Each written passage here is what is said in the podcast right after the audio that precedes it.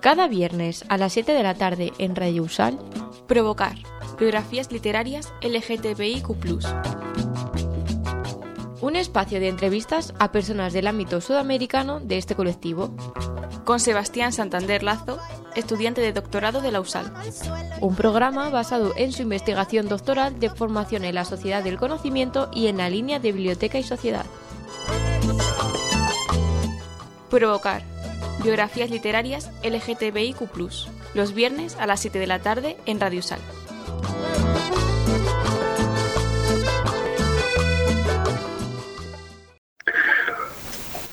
Buenas tardes, les damos la bienvenida a otro capítulo de Provocar, un programa radial que pretende ser un espacio de divulgación científica de la investigación que estoy desarrollando en la Universidad de Salamanca. Por lo mismo estamos en la radio de la universidad transmitiendo, difundiendo estas conversaciones. Provocar pretende recopilar biografías y experiencias de personas LGBTIQ del continente sudamericano, de los diferentes países y por lo mismo eh, parte de eso es rastrear y ojalá poder representar a la mayoría de los países que, que, están en este continente y ojalá diversidad de territorios. Es por eso que tenemos una invitada muy especial y mm, como le comentaba un poquito antes fuera de micrófono, quiero que, que se presente, nos cuente quién es, desde qué lugar nos habla y mm, de qué forma se vincula con el mundo del libro, las letras, la lectura, la escritura, para que de ahí empecemos a conversar. Bienvenida, Julieta. Sebastián, un gusto, un saludo a tus oyentes, a tus radio oyentes, eh, hombres y mujeres que nos están escuchando. Bueno, mi nombre es Julieta Elisa Paredes Carvajal, yo soy una mujer aymara, del pueblo aymara, del territorio Choqueago Marca, hoy llamado Bolivia, Estado Plurinacional de Bolivia. Em, bueno, mi camino tiene que ver con esto que tú estabas en el enganche que tú planteabas, ¿no? De la relación con los libros, la relación con la lectura, con la escritura. Eh, fundamentalmente para nosotras y nosotros como pueblos indígenas originarios, históricamente hemos aprendido a leer y escribir para poder defender a nuestros pueblos de los engaños que significaban los papeles mentirosos, colonizadores, que han traído la apropiación de algo que no era de ellos, de ellas, y que ha significado la, la matanza, el genocidio de la madre y hermana naturaleza y de hermanas y hermanos de los pueblos indígenas originarios de Abiyala, porque este continente no se llama América, se llama Abiyala. Y ese nombre es mucho más lindo porque lo hemos dado a los pueblos indígenas originarios como una, un posicionamiento político, un posicionamiento de, de, decir, no nos van a decir cómo nos llamamos, nosotros nos queremos nombrar. Esa autonomía epistémica de decir quiénes nosotras y nosotros somos. Ha sido una convención de hermanas y hermanos indígenas originarios que han decidido llamarlo Abiayala, que está en lengua cuna. Y es un nombre muy lindo, muy bonito. Eh, dice que en lengua cuna significa tierra en plena maduridad, tierra madura, en permanente renovación. Es algo muy lindo el nombre de nuestro continente, Abiayala. Obviamente, como todas las modas, hay gente que lo utiliza ahora como un cliché, ¿no? Y no, es el nombre de los pueblos originarios, que los pueblos originarios nosotros damos a, esta, a este continente, este pedazo de, nuestro planeta Tierra. Bueno, eh, además, soy parte de lo que nosotras hemos llamado el feminismo comunitario. El feminismo comunitario Espera un momentito, hermano. Espera un momentito. Sí, dale, sin problemas. Es que estamos también, estamos también en reunión, hermano, entonces vamos a, les, decía que para un poquito bajen el volumen. Bien. Eh, y yo también eh, con este camino, de este camino político, eh, he caminado por Mujeres Creando, soy fundadora de Mujeres Creando con otras dos compañeras. En los años 90 hemos denunciado al neoliberalismo y a todo lo que ha significado la manipulación desde agencias eh, financiadoras, el Fondo Monetario Internacional, el Banco Mundial, de los movimientos de mujeres en Abya nos hemos parado frente a un feminismo neoliberal, ante una tecnocracia de género. Eso me ha ganado muchas broncas por parte de feministas neoliberales, que, bueno, que me la tienen jurada hasta ahora, ¿no? Eh, pero el feminismo comunitario surge del proceso de cambios revolucionarios que el pueblo boliviano ha llevado adelante a partir del año 2001 y que se concreta el año 2003 cuando hemos echado al neoliberalismo de nuestro territorio, por lo menos de nuestro imaginario, de nuestros sueños, de nuestras construcciones cotidianas. No es que el neoliberalismo se fue ese rato, porque es un proceso político, ¿no? Y no es que hemos dejado de ser capitalistas, es un proceso político revolucionario, pero que se ha iniciado el 2003 y que paralelamente entonces, el feminismo comunitario surge de todo ese proceso, eh, ese proceso descolonizador. Y vamos planteando una serie de conceptos, pero la primera cosa que hacemos es descolonizar el feminismo. Decir a Europa, decir a nuestras compañeras y, y hermanos a quienes queremos y respetamos, pero las queremos y respetamos en Europa, no como eh, modelo ni como paradigma para nuestras luchas, para nuestros cuerpos, para nuestras vidas. Y las consideramos eh, y las queremos también de igual a igual en un mismo planeta Tierra donde no hay jerarquías y donde no hay eh, modelos a los cuales nosotras tenemos que seguir y que tenemos que ser estudiantes, discípulas, aprendices de algo que no nos interesa en, el sentido de eh, que nosotros tenemos nuestra propia, nuestra propia historia, nuestra propia eh, energía y fuerza de lucha que viene de nuestras ancestras, de estos territorios, de nuestras abuelas indígenas originarias de estos, de estos territorios.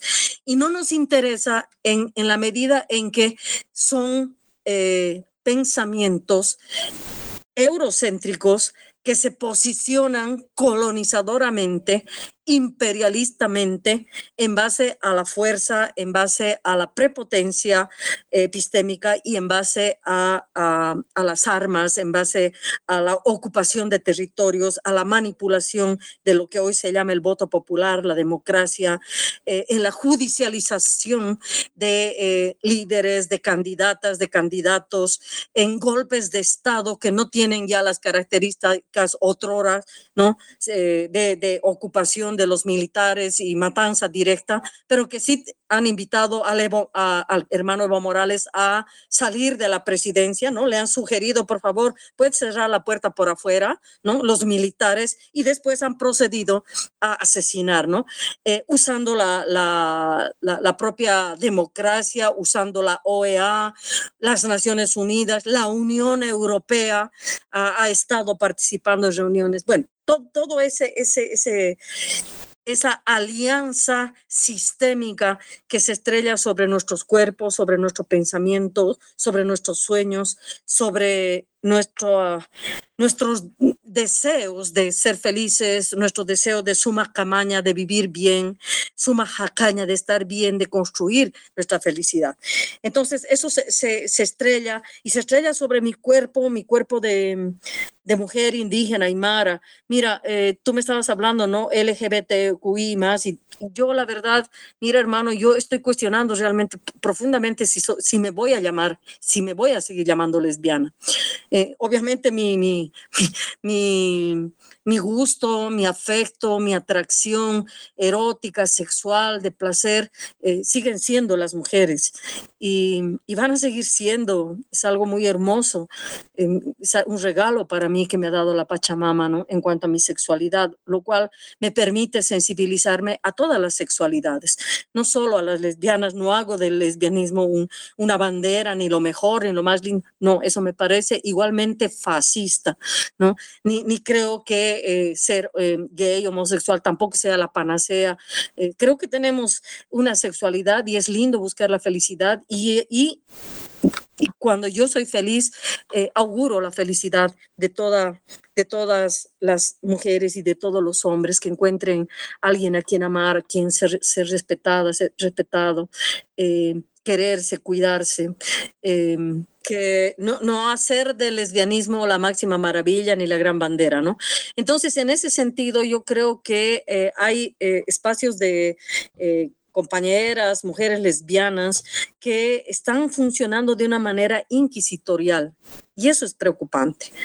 Inquisitorial contra hombres, contra los hombres, o sea, eh, como si fueran los enemigos. Entonces ahí nosotras, eh, desde el feminismo comunitario, lo que nosotros hemos planteado es que necesitamos entender la comunidad como el lugar donde vamos a sanar las heridas, donde vamos a eh, convocar a los hermanos, a nuestros compañeros que también son oprimidos por un sistema, que también son explotados, que también son racializados, que también son excluidos, pero que a la vez ellos em, no, no hacen de ese sufrimiento una sensibilidad hacia las mujeres, sino que estrellan sus frustraciones o buscando algún tipo de privilegio que el machismo les da, que les ha convencido de que, de que son superiores a las mujeres y que tienen todo el derecho de golpearnos, de humillarnos.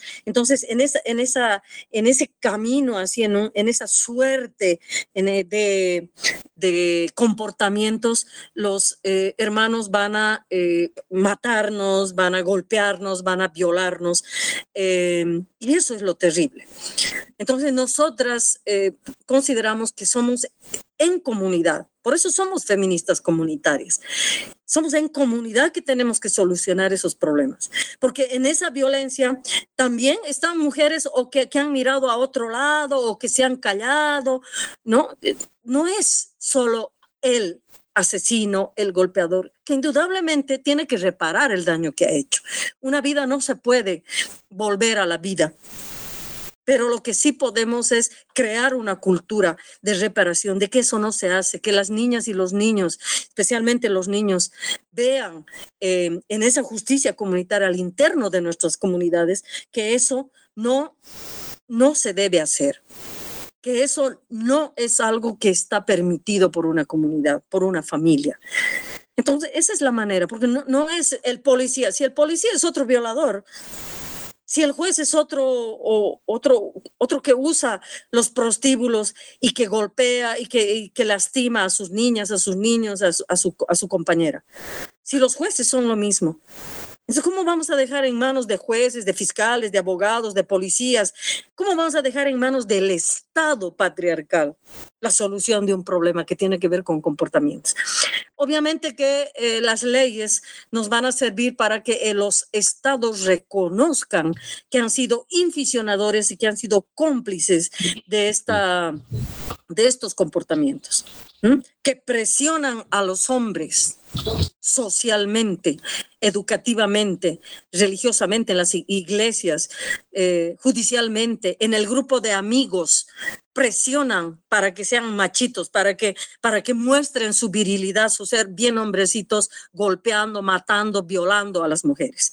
Entonces, eso es lo que tenemos que demostrar en cuanto a leyes, en cuanto a medios de comunicación, en cuanto a eh, discusiones que vamos a hacer con las distintas iglesias, eh, en cuanto a la educación, a la cultura, cierto, políticas públicas de ese tipo, pero no ha de ser el gobierno ni el Estado el que ha de dar solución a estos problemas. Entonces, mal, mal están las llamadas feministas que aquí andan pidiendo al Estado, al gobierno y peor si el presidente, que es además un presidente eh, del campo popular como lo era Evo Morales, ¿no? Le culpaban de que se esté matando a, las mujeres de que él no ha hecho nada, de que él, eh, por su culpa hay femicidios, ¿no? Entonces, todo un uso de, derechista por parte de feministas derechistas, feministas fascistas, feministas golpistas y también de lesbianas feministas que son cómplices de estas políticas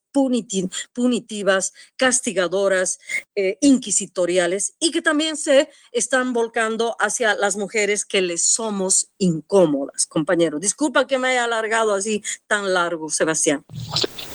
No te preocupes, eh, Julieta. Me parece muy interesante todo lo que nos cuentas porque además eh, nos entrega mm, un entramado eh, y en general trato de no, no hablar yo tanto en las, en las entrevistas, pero contarte que ya en la otra apareció lo que tú dijiste también en un inicio, esta idea de la identidad, de ponerla en, en cuestionamiento, en reflexión, ¿cierto?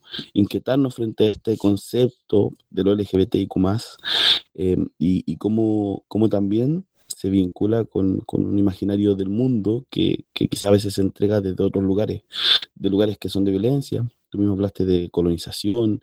Eh, me, parece, me parece muy importante todo lo que dices porque mm, finalmente es lo que cruza eh, quienes somos, como todas esas cosas. Y por eso mismo me gustaría volver a una idea que dijiste al principio. Dijiste, hemos aprendido a leer y escribir para defender a nuestro pueblo. Y desde ahí me gustaría invitarte a recordar lo que tú quieras compartir, por supuesto, eh, de tu infancia, a lo mejor, de, los momentos en que aparece este aprender a leer y escribir, y cómo es para ti eh, enfrentarse a esto, eh, teniendo hoy eh, quizás reflexiones muy distintas o a lo mejor que se refuerzan con esas ideas iniciales de aprender la letra de, del colonizador, en la letra eh, del que viene finalmente a, lo dijiste también, entregar documentos o, o quizás engañar y, y tomar, eh, tomarse, ¿cierto? Eh, atribuciones de un territorio completo, como lo ha sido por, por siglos, y, y, me parece además muy interesante esa idea que dijiste, como sacar el neoliberalismo, quizás no completamente, pero por lo menos sí de nuestros sueños, de nuestros cuerpos. Entonces, bueno, me gustaría invitarte entonces a recordar eh, un poco desde lo que tú quieras contarnos, pero desde más de tu infancia hasta ahora, y después quizás volvemos a lo del 2003 que también nos contabas para seguir conversando. Uh, yo he aprendido a leer rápido, ¿no? Eh, muy, rap muy rapidito. Eh, entonces me aburría mucho en el primer curso, segundo, porque ya sabía, ¿no? Ya, ya sabía leer, ya, ya sabía escribir. Y fundamentalmente aprendí a leer y escribir por, por eso, ¿no? Porque mi, mi abuela, por ejemplo, no, no escribía bien. Yo soy la primera de mi familia que llega a la universidad. Eh, mi abuela no escribía, escribía con letras así grandotas y bien despacito, ¿no? Como escriben ellas. Y por eso mi abuela me decía, eh, tú tienes que estudiar para defender al pueblo para, para, que le avises al pueblo, para que le digas al pueblo. Entonces yo leía para mi abuela muchas cosas, ¿no? Eh, muchos documentos, eh, no sé, los precios, eh, las cosas. Yo, yo, leía para mi abuela y, y por eso aprendí muy, rápido, ¿no? Pero escribir fue siempre una tortura en el sentido de Recuerdo mi profesor en la universidad, yo tenía que leer un documento político y, era, y mi profesor era Aymara, era un profesor de, de lenguaje y era Aymara, pero estábamos en una asamblea y me dijo, escribe, escribe y lees. Pucha, yo escribí a mano, ¿no? Y, y empecé a leer. Y realmente era incoherente. Entonces agarré el papel, lo arrugué y empecé a hablar. Y mi discurso, obvio, mi discurso era fuerte porque nosotros somos pueblos orales. ¿no? Eh, está, en la fuerza está en nuestra palabra. ¿no? Y entonces es, ese día dije, no, yo, yo no quiero escribir. O sea, yo, yo mejor lo hago hablar. Y ahí fue, empecé a investigar en la universidad, universidad la oralidad que con el grabador, esas veces había el cassette, el grabador empieza a agarrar sentido y la radio tiene sentido en cuanto a tecnología. La grabación tiene sentido porque versa hoy de documento. Hoy es un documento, lo que me estás grabando es un documento. Entonces, nuestros pueblos, yo digo, en tecnología ya estaban avanzados, solo que no tenían la grabación. teníamos que llegar a la grabación, claro. Nos colonizaron, nos dominaron, interrumpieron nuestro camino de acumulación tecnológica. ¿No? Nosotros probablemente, eh, si son 500 años y la grabación fue alrededor de 1900 o finales del 800, eh, nosotros tal vez en el 1600 como pueblo ya hubiéramos descubierto tecnológicamente la grabación, porque somos pueblos del, de la oralidad y entonces necesitábamos eh, grabar. Permítanme, permítanme descolonizar también la memoria, eh, la memoria deseada, ¿no? Permítame en ese sentido, ¿no? entonces, yo ahí dije que no, pero después Después, eh, otro, otro compañero, cuando yo estaba discutiendo, precisamente cuando tuvimos la discusión eh, de, las ideas del feminismo, me dijo, pero a ver, Julieta, las cosas se van a defender porque estén escritas. Y ahí me hizo pensar, ¿no? Tú dices que has pensado esto, pero las cosas se van a... Y ahí entonces empecé a escribir eh, las ideas políticas porque yo ya escribía poesía. La poesía eh, me fluía. Te voy a leer eh, a propósito de, de LGBTs, de maricones. Se llama esta poesía Maricón. Mi amigo maricón tiene ganas de llorar y apenas llora, lo comienzan a patear. A mi amigo maricón le gusta cuidar muñecas. Es tierno. A veces se pone tacos y le gusta mucho mi ropa interior. Mi amigo maricón está creciendo y ya tiene pareja. Aprendió a llorar cuando su hombre lo dejó por maricón. Mi amigo tiene suerte. Su mamá no le dice maricón, sino hijo de mi corazón. No es lo que le pasó a la lesbiana Julieta, a la lesbiana Pepita, a la lesbiana Dolores, que su familia la botó de su casa y le quitó desde el saludo hasta el calzón. Mi amigo maricón dice que me quiere. Yo lo quiero también. Pero mi amigo maricón es tan maricón que afirma que todas las mujeres somos inferiores a cualquier varón. Si será cabrón, mi amigo maricón. Esa es una, una poesía que, que, la escribí, Sebastián, hace mucho tiempo.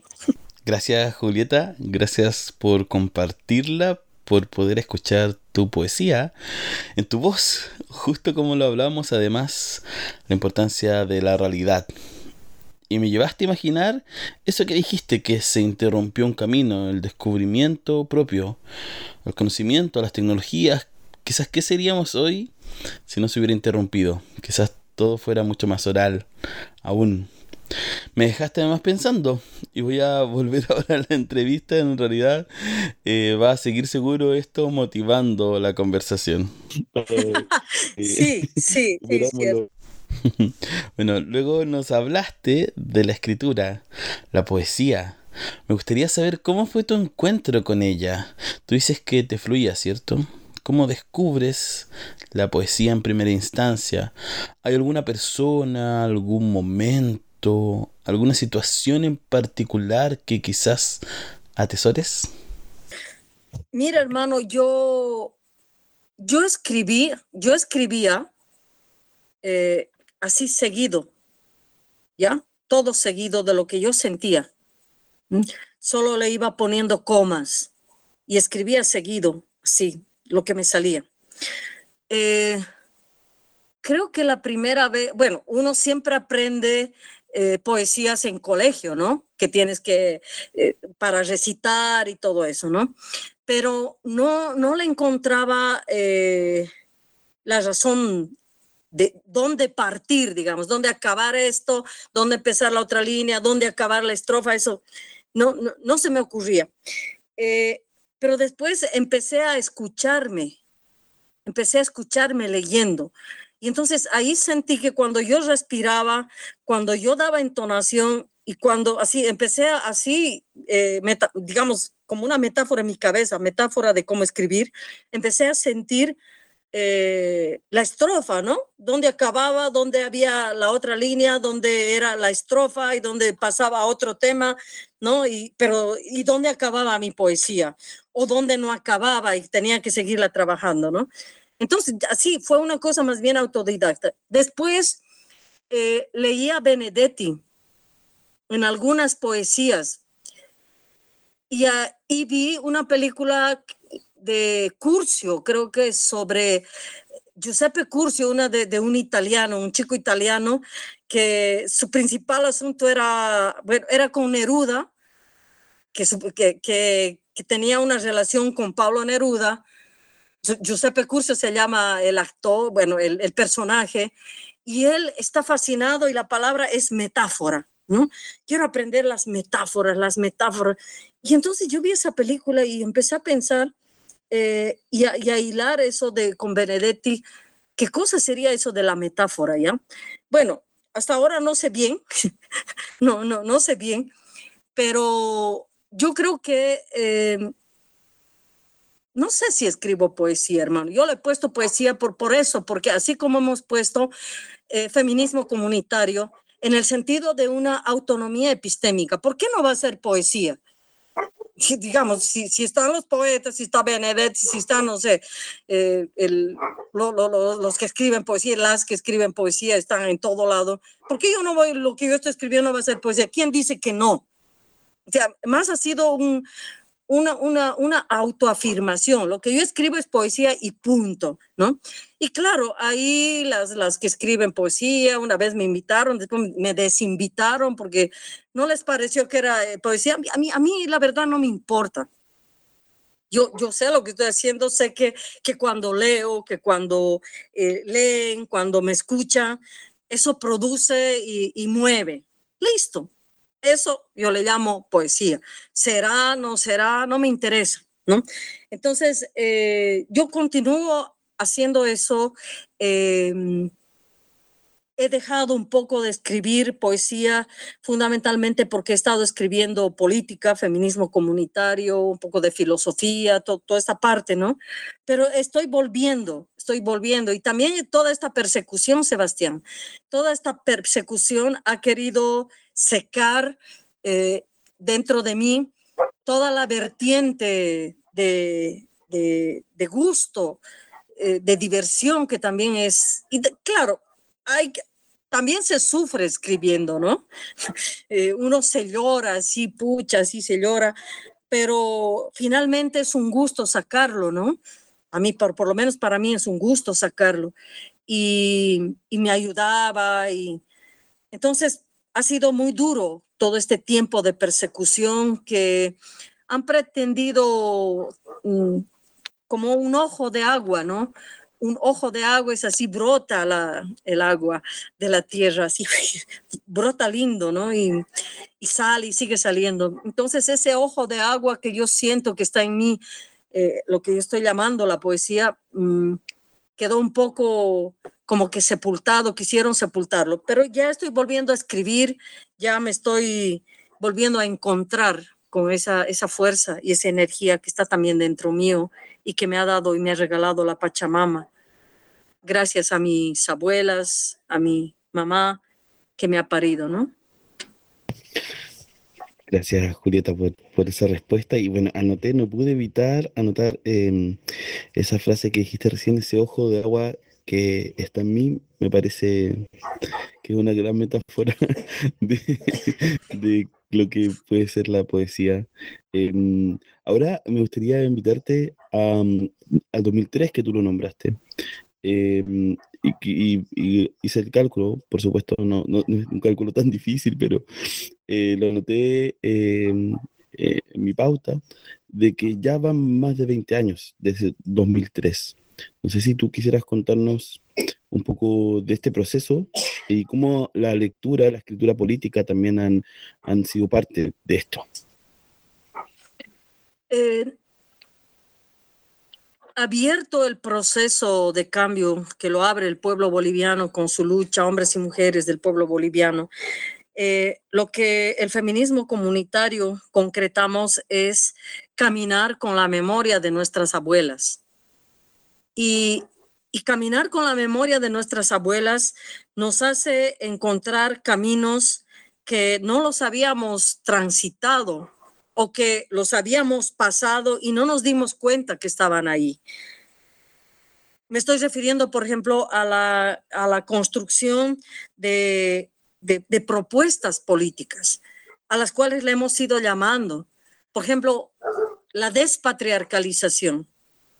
Entender el patriarcado no como la relación entre hombres y mujeres, tan importante, mira, tan importante, es, es, es fundamental. Por eso nosotras no somos feministas, porque eh, las compañeras, si, si, si, tienen interés las compañeras, pero fundamentalmente las hermanas y los hermanos de Abiayala, ¿no?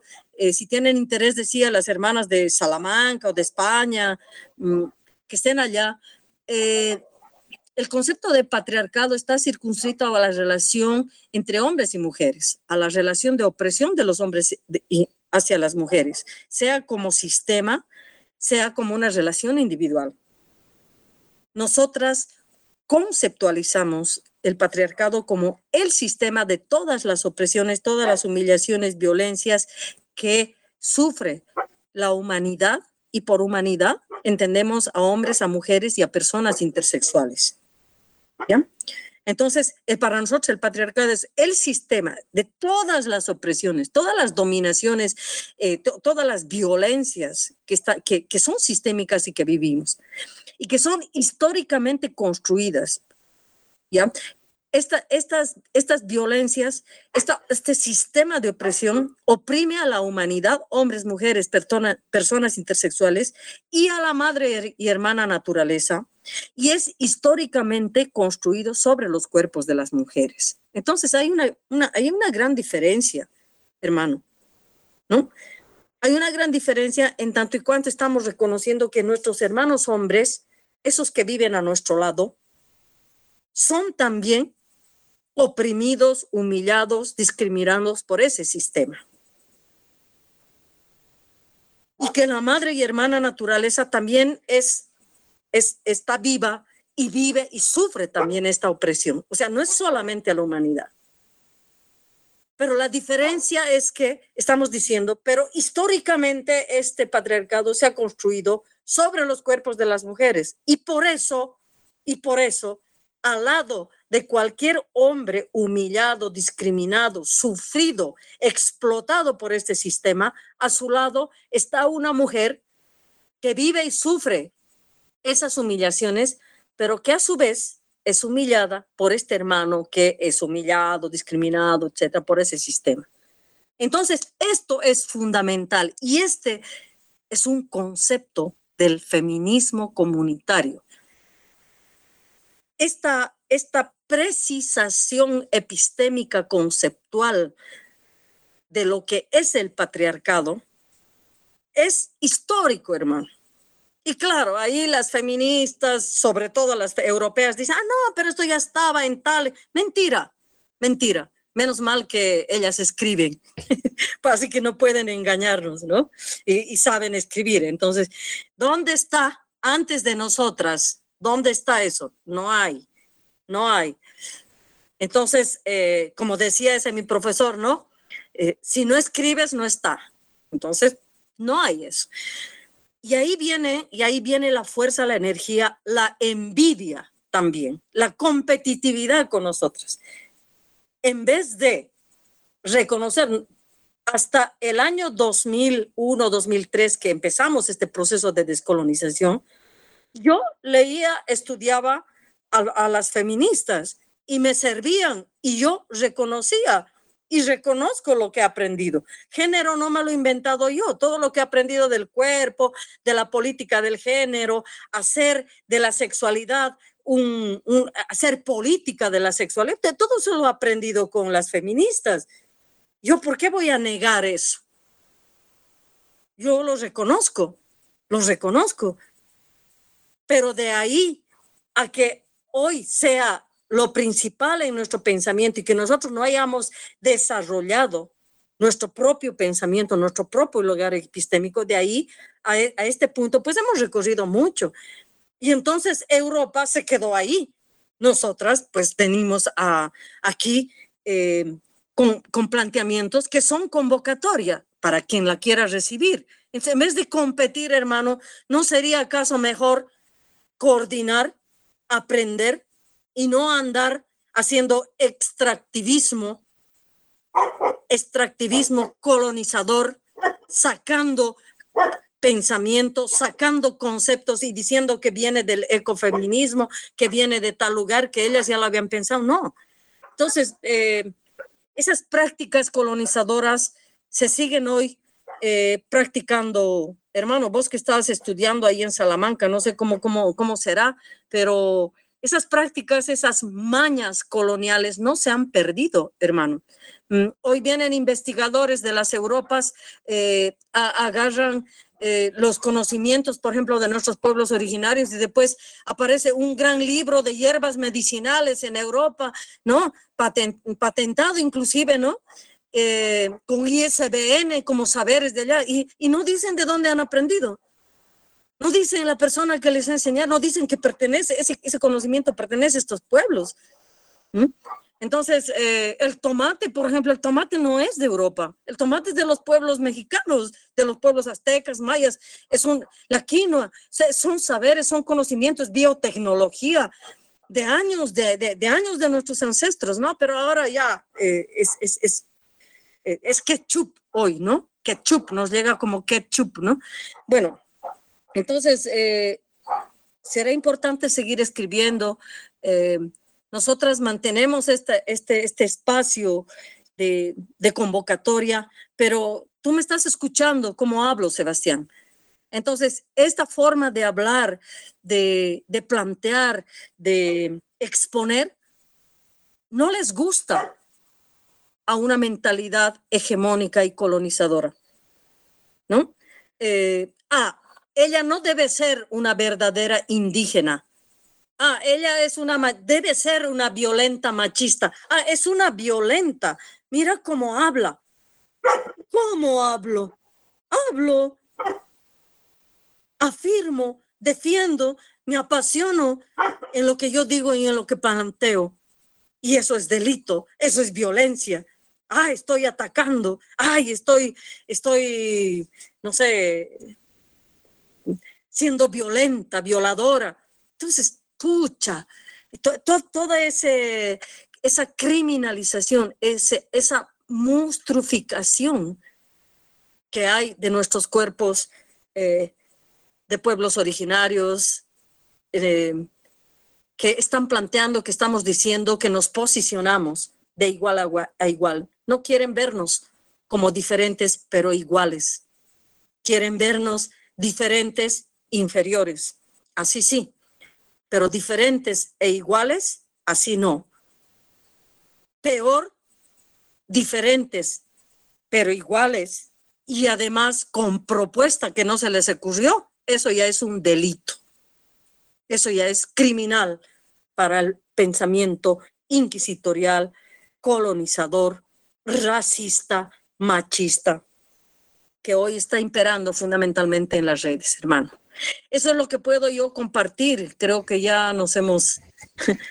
Julieta, bueno, nos queda un par de preguntitas que son más de cotejo, vinculadas a la investigación y que van al final, pero me gustaría profundizar un poquito en lo que dijiste recién, que tiene que ver con proponer, con explicar, con discutir, con enunciar, y desde ahí me gustaría para cerrar esta sección antes de pasar a esas preguntas que son un poco más acotadas, saber si o, o cómo esta palabra escrita y los espacios de socialización de esa palabra escrita, compartida, propia, ¿cierto? Escrita, pero propia también, a pesar de venir desde los colonizadores. Se ha hecho parte, ¿cierto?, del quehacer de este feminismo comunitario. Tu poesía, ¿Cómo se transmite, se comparte la poesía de las otras? ¿Existen espacios para eso? Eh, a ver, ahorita ya no tengo más libros de, poesía, ¿no? Fundamentalmente están los libros de, feminismo comunitario, los que caminan. Mira, a, nosotras, a mí personalmente, eh, vender el libro me ha significado tener comida. Eh, o sea, eh, haber publicado me ha, me, ha, significado poder tener fruta, pan, comida en la mesa y, poderlo compartir con mis compañeras. Eh, el movimiento también se ha movilizado por la venta de los libros, ¿no? Nos hemos podido tener eh, cierta, cierta autonomía en algunas pequeñas cosas, no es que el libro es grande y se vende así, y, tampoco es que cuesta caro, ¿no? Bueno, nos ha permitido tener algunas eh, pequeñas, pequeñas cosas, fundamentalmente comida o pagar a veces la gasolina o pagar algún autobús eh, que no hemos podido tener y poder viajar a algún lugar. Entonces, eso como objeto, eh, el libro ha servido para eso. A la vez, la alegría de que quien, te nos compra a nosotras, nos compra con mucha alegría, ¿sabes? es, bien, quien, mismo compraba mi poesía, así, ¿no? La actitud era así, y así, ¿no? O sea, una cosa de, así como decir, parte de mí se va contigo o parte de ti, que me decían a mí, se está viniendo conmigo. Y, había esa energía así de, de, que se va, ¿no? En el libro me voy, además le dedicas. Entonces, eh, es una, experiencia fenomenológica eh, que siempre regresa a la memoria, que te nutre. No es una experiencia fenomenológica que fue y pasó en el tiempo. Pienso que ese, ese, ese, en esa experiencia de lo que es un fenómeno, ¿no? Em, y el estudio de eso se queda, se queda ahí, o sea, ah, no sé cómo explicarte, tiene un cuerpo. Ese hecho de que va y que viene, que esa persona se lo lleva y tú le dices que va y, y le miras y se va, queda ahí. Si se podría esculpir fenomenológicamente ese momento, tendría una forma y se quedaría, ¿no? Y tipo holograma, ¿no? Entonces siempre te lo estarías, te lo estarías poniendo y dirías, oye, aquella vez, uh, y mucho más cuando además eh, agarras, eh, agarras el dinero, ¿no? Pero que en este caso no, no, no en el sentido capitalista, sino ese medio, ese medio que te permite ir a comprarte un helado ese helado de coco que tanto me gusta y que cuesta tan caro, y comértelo, fruto de eso, o tomarte una chela, o, comerte un platito bien rico, eh, o comprarte un par de zapatos, o pagarle, no sé, una, una visita al dentista a tu cuate, ¿no? A tu amiga. Son cosas lindas. ¿sabes? Cuando además eso pasa y esa persona se lo lleva. Bueno, eh, eso es lo que yo puedo compartirte, Sebastián. Gracias, Julieta. Ahora te voy a invitar, después de esta respuesta, que a mí en lo personal me hace mucho sentido en lo que dices, imaginar ese hito, además de intercambio, que también es importante, junto a su posterior lectura y previa escritura, ese encuentro que me parece muy hermoso como lo contaste. Ahora, para efectos de la investigación, te voy a hacer un par de preguntitas que están vinculadas a ella y la idea es que tú me respondas como quieras. No tenemos un apuro en el tiempo, tenemos por supuesto un límite, pero también responde con la mayor tranquilidad y que tú sientas que la respuesta es tuya completamente. La primera es preguntarte si crees que las lecturas con las que te has encontrado en tu vida han influido en tu desarrollo personal y de qué forma han influido. Eh, excepto esas oportunidades que te he dicho que he leído a Benedetti, eh, tal vez algún poeta más, y no me recuerdo. Yo no he leído por placer, Yo no he leído literatura. Tal vez mi, mi, acercamiento a la literatura más bien ha sido a través del cine. Entonces, en ese sentido, todos los libros que, por ejemplo, de marxismo, eh, mismo de teología de la liberación o de filosofía o de, pedagogía o de, psicología, etcétera, eh, todos los libros han estado mm, concentrados ahí para eh, tomar ideas que me parecían importantes, hacer mis trabajos, redactar y nutrir ese pensamiento eh, filosófico, ideológico, político. ¿no? Entonces, fundamentalmente yo leo en ese sentido, Eh, lo más liviano que leo es eh, los periódicos, ¿no? Lo más liviano que leo. No, no, no leo por, por, por placer. No, no, no, no he tenido esa práctica de lectura por placer. Y ahora que me haces la pregunta, me estaba ligando a, a que mi abuela me dijo eso, ¿no? O sea, tienes que defender a tu pueblo. Tú vas a ir a leer y a escribir para defender a tu pueblo, ¿no? Por información, para informar las, los engaños, las mentiras que nos están haciendo. Entonces, eh, no, yo no, seguramente alguna vez ah, habré leído cuentos, no me acuerdo que haya leído cuentos así, de, de no sé, de, cuentos de, de, de pequeña, ¿no? No leí cuentos, hermano. O si leí, no me acuerdo, no. No fue por placer, igual ha debido ser porque, pucha, tenía que leer porque la profesora dijo, digamos, ¿no? por obligación, no, no, no como, como un acto placentero. Que hoy yo veo a mi sobrina, a mi sobrino, por ejemplo, no, yo le compré cuadernitos de libros, así, así con dibujitos que le hacía y, y yo creo que mi sobrina y mi sobrino han, podido leer por, por, por, placer, ¿no? Alguna vez, creo, no sé, habría que preguntarles. Pero yo no, no, yo no leí, no.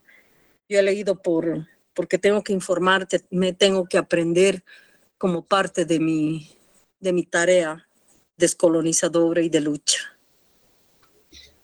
Gracias, Julieta. Me voy a saltar un par de preguntas que yo siento que tienen respuesta ya en todo lo que hemos hablado. Me voy a centrar en una última y luego te voy a pedir si nos recomiendas de estas lecturas que no son por placer, alguna que igual te parezca recomendable para aprender, como tú también dijiste, para defender. Creo que también son lecturas que podrían servirles a otras personas. Y bueno, te hago la pregunta primero y luego te invito a las recomendaciones para ir cerrando ya el programa. La pregunta es si crees que la lectura, ¿cierto?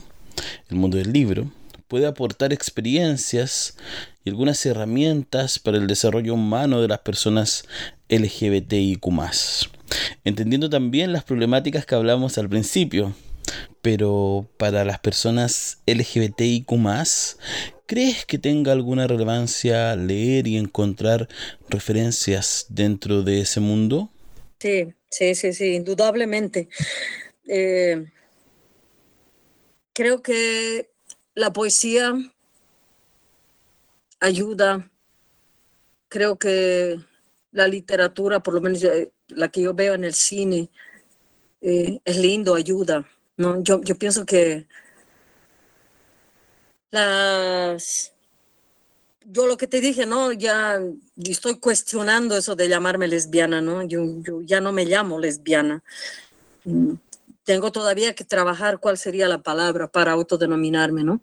Pero eh, la gente denominada LGBTQ y más y todo esto, TTT y todo esto, eh, está como estigmatizada en un tipo de información, de lectura, de temas que tiene que hablar, sexo.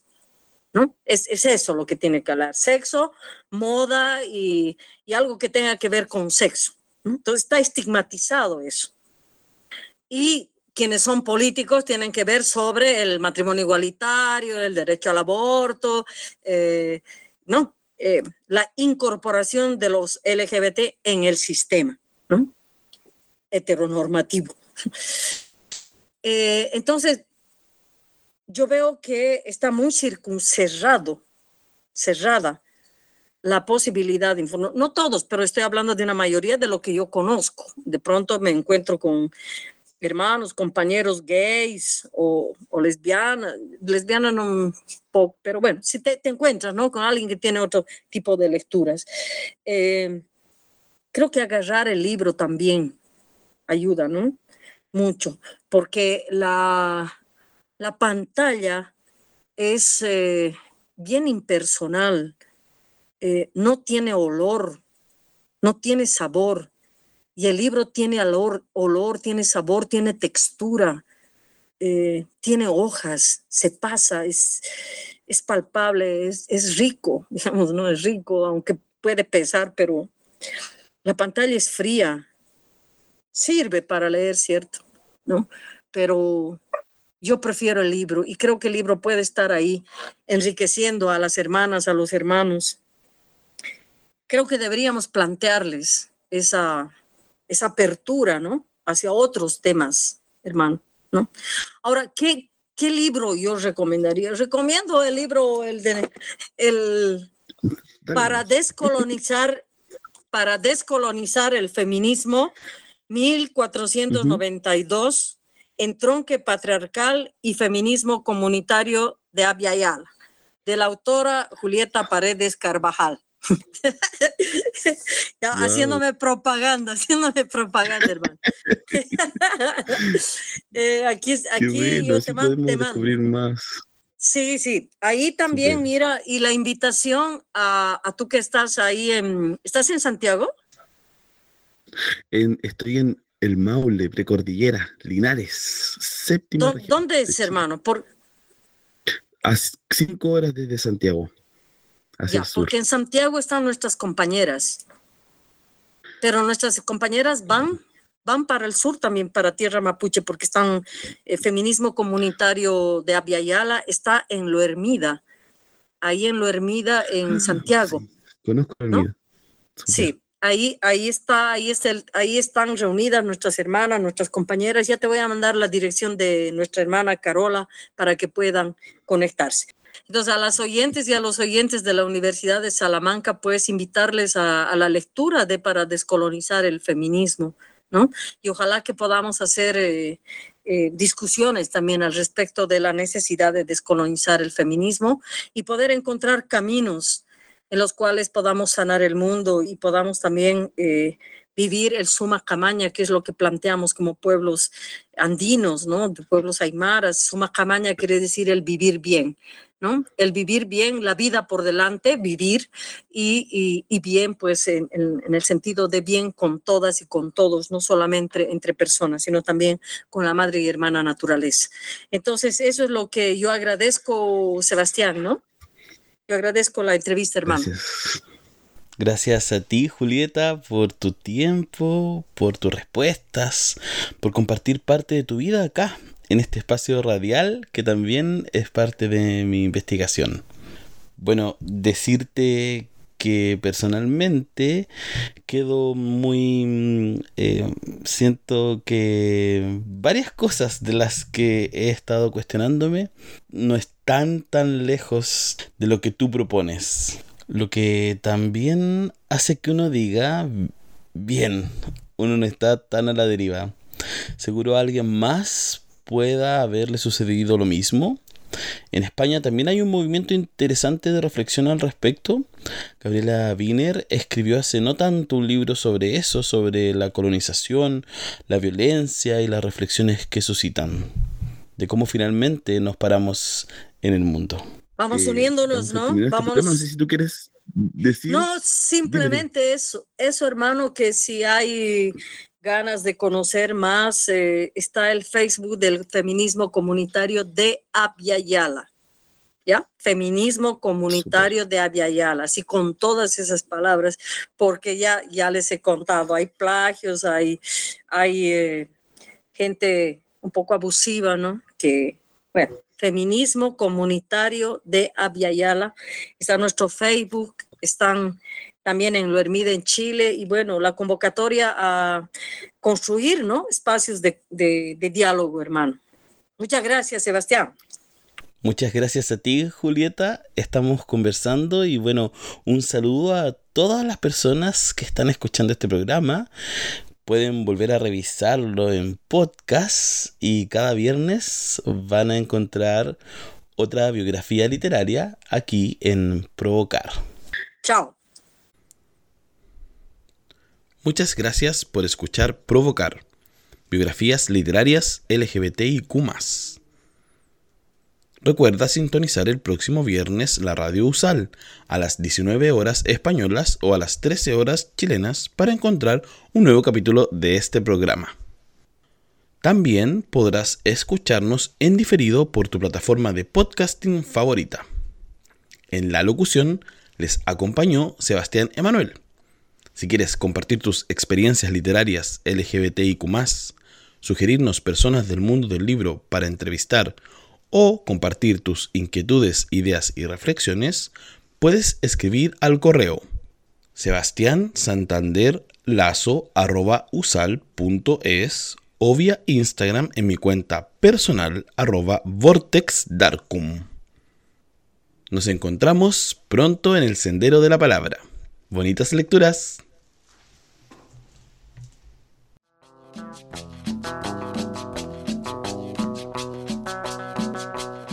Cada viernes a las 7 de la tarde en Radio Usal. Provocar. Biografías literarias LGTBIQ. Un espacio de entrevistas a personas del ámbito sudamericano de este colectivo. Con Sebastián Santander Lazo, estudiante de doctorado de la USAL. Un programa basado en su investigación doctoral de formación en la sociedad del conocimiento y en la línea de biblioteca y sociedad. Provocar Biografías literarias LGTBIQ. Los viernes a las 7 de la tarde en Radio Sal.